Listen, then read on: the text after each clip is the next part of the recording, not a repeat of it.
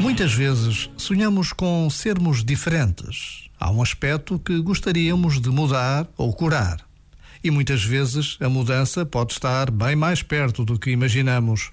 Talvez precisemos não tanto da mudança nas circunstâncias, mas da mudança na relação que temos com elas. Ou seja, talvez precisemos de uma aceitação radical. Então, o que queríamos tanto mudar passa a ser apenas o que é.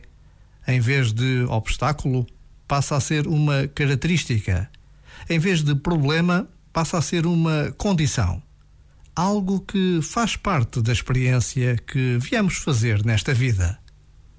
Já agora, vale a pena pensar nisto. Este momento está disponível em podcast no site e na app.